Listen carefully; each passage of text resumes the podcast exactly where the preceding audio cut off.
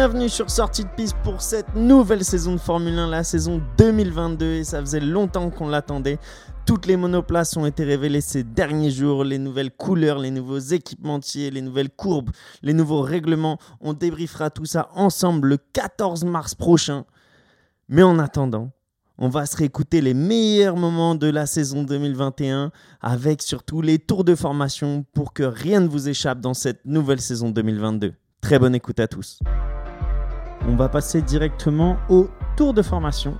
Euh, du coup, le duel entre Willux et Fabio, du coup, qui se jouera Ouais. sur le meilleur tour de Verstappen, euh, qui est de. Une 44 481. Wow, il y a Donc, du temps. temps, On a le temps. temps là. Parce que du coup, le, le circuit fait 6 km 3 et 6 km et 3 mètres. Est-ce que c'est le plus long circuit ou pas? C'est le plus long. C'est le plus long Le plus long de, cette année. Donc, euh, donc voilà, messieurs, vous avez le temps. Euh, place au Shifumi. Ah, Shifumi. Shifumi. Shifumi. Ciseaux, Pierre. Et maintenant, c'est Pierre et ciseaux. Donc, c'est Fabio Calamin. Fabio, tu commences Il n'avait tu pas forcément envie de commencer. Je prends la main. Il prend la main. Euh, Marin, t'as un petit Ouais. timer Bon, je pense une que 40 là, Une pas un- 44, une t'inquiète 44, pas. ça va bien se Ouais, passer, mais t'inquiète pas. Mais là, une T'as pas besoin, 40, ouais. c'est pas un week-end Donc on va- que tu veux nous raconter, c'est un mois entier. Alors, tout commence le. Non, mais-. En vrai, c'est important parce qu'on ne se rend pas compte au final dans un week-end tout ce qui se passe sur le paddock.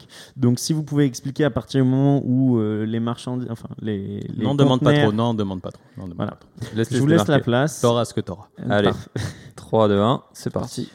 Alors, comme le disait Lewis Hamilton pendant ce Grand Prix, euh, une course de Formule 1, c'est pas un sprint, c'est un marathon. Tout commence du coup le jeudi euh, avec euh, du coup l'arrivée de tout le personnel et toute la presse.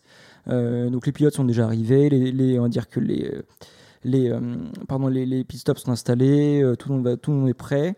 Le jeudi, c'est le journée dédiée à la presse. Pour les sponsors, on fait des animations, on prend des photos avec les fans normalement. Tout, tout ça, c'est vraiment là, c'est on soigne l'image. Le vendredi, là, on monte dans les voitures. Donc, on a deux séances d'essai de 1 minute 30 chacune. C'est-à-dire que les pilotes, en fait, ce qu'ils veulent, c'est qu'ils veulent tester le circuit. Euh, comme Lewis peut le faire ou comme Bottas peut le faire, ils peuvent dire Ok, j'aime pas, ce, j'aime pas ce, setup, je prendre un autre setup. Donc, on maximise, et optimise les réglages.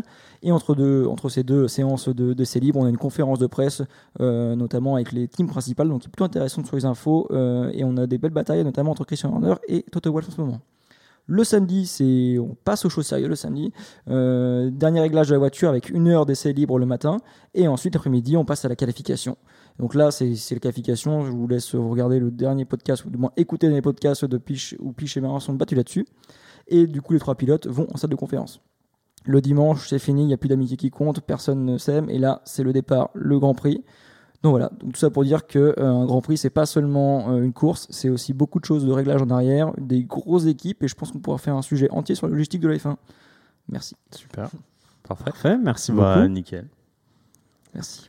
Willux, quand tu veux. tour, ouais. Bon, on est parti. Allez, c'est parti. Donc un week-end de Grand Prix de Formule 1, ça se passe sur trois jours. Je vais dire trois jours plus un, parce que comme euh, Fabio l'a bien expliqué, les équipes commencent le jeudi avec les conférences de presse.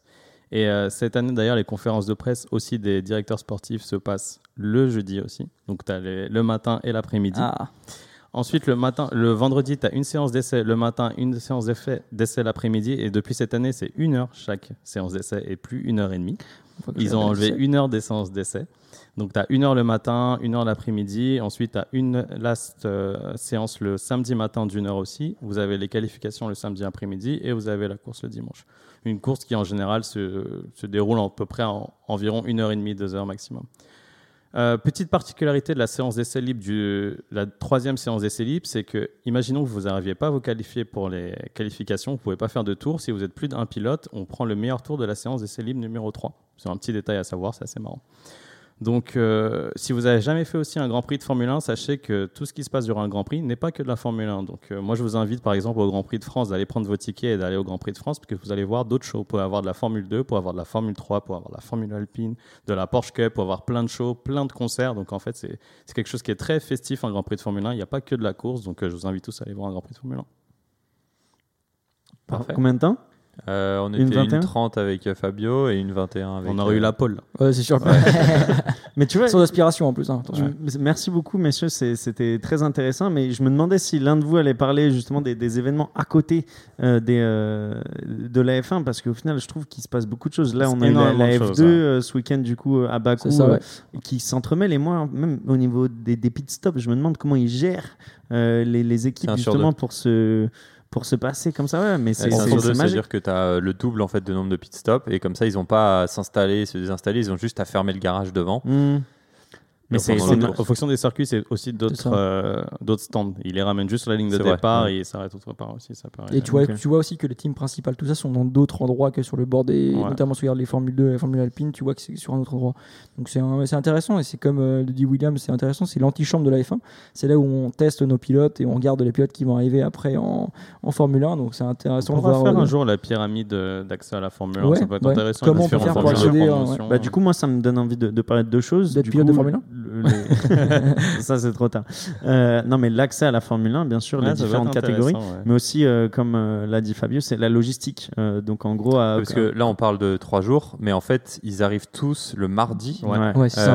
et souvent Enfin, ils les sont drivers partis les le équipes. dimanche soir. Le dimanche soir ou la dimanche dans la nuit, ils sont déjà en train de En fait, démonter. les bah, pilotes, même c'est pas ces pendant le derniers Grand. Quoi. Pendant le Grand Prix, ils démontent les motorhomes, Ouais. les motorhomes certains aussi. donc, euh, Et parce qu'en fait, euh, notamment, donc là on n'en a pas eu, mais quand il y a deux week-ends de course à la suite, c'est back-to-back, on appelle ça, et là c'est c'est très compliqué. Il y a un dernier truc que vous n'avez pas mentionné, c'est le briefing des pilotes. ah, il y a putain. toujours Ah, euh, la, Ouais, course, en fait, qui, Le jeudi ou le course vendredi qui va les briefer. Euh, C'est je vendredi. sais pas Je crois que c'est je le vendredi.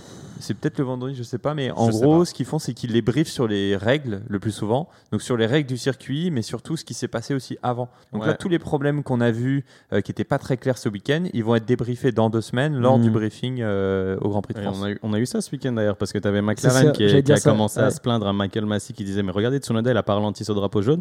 Et euh, Massey, super énervé, qui dit Mais il n'y a aucun pilote qui a ralenti ce drapeau jaune, je vais en parler au prochain briefing des pilotes. C'est mignon. hein.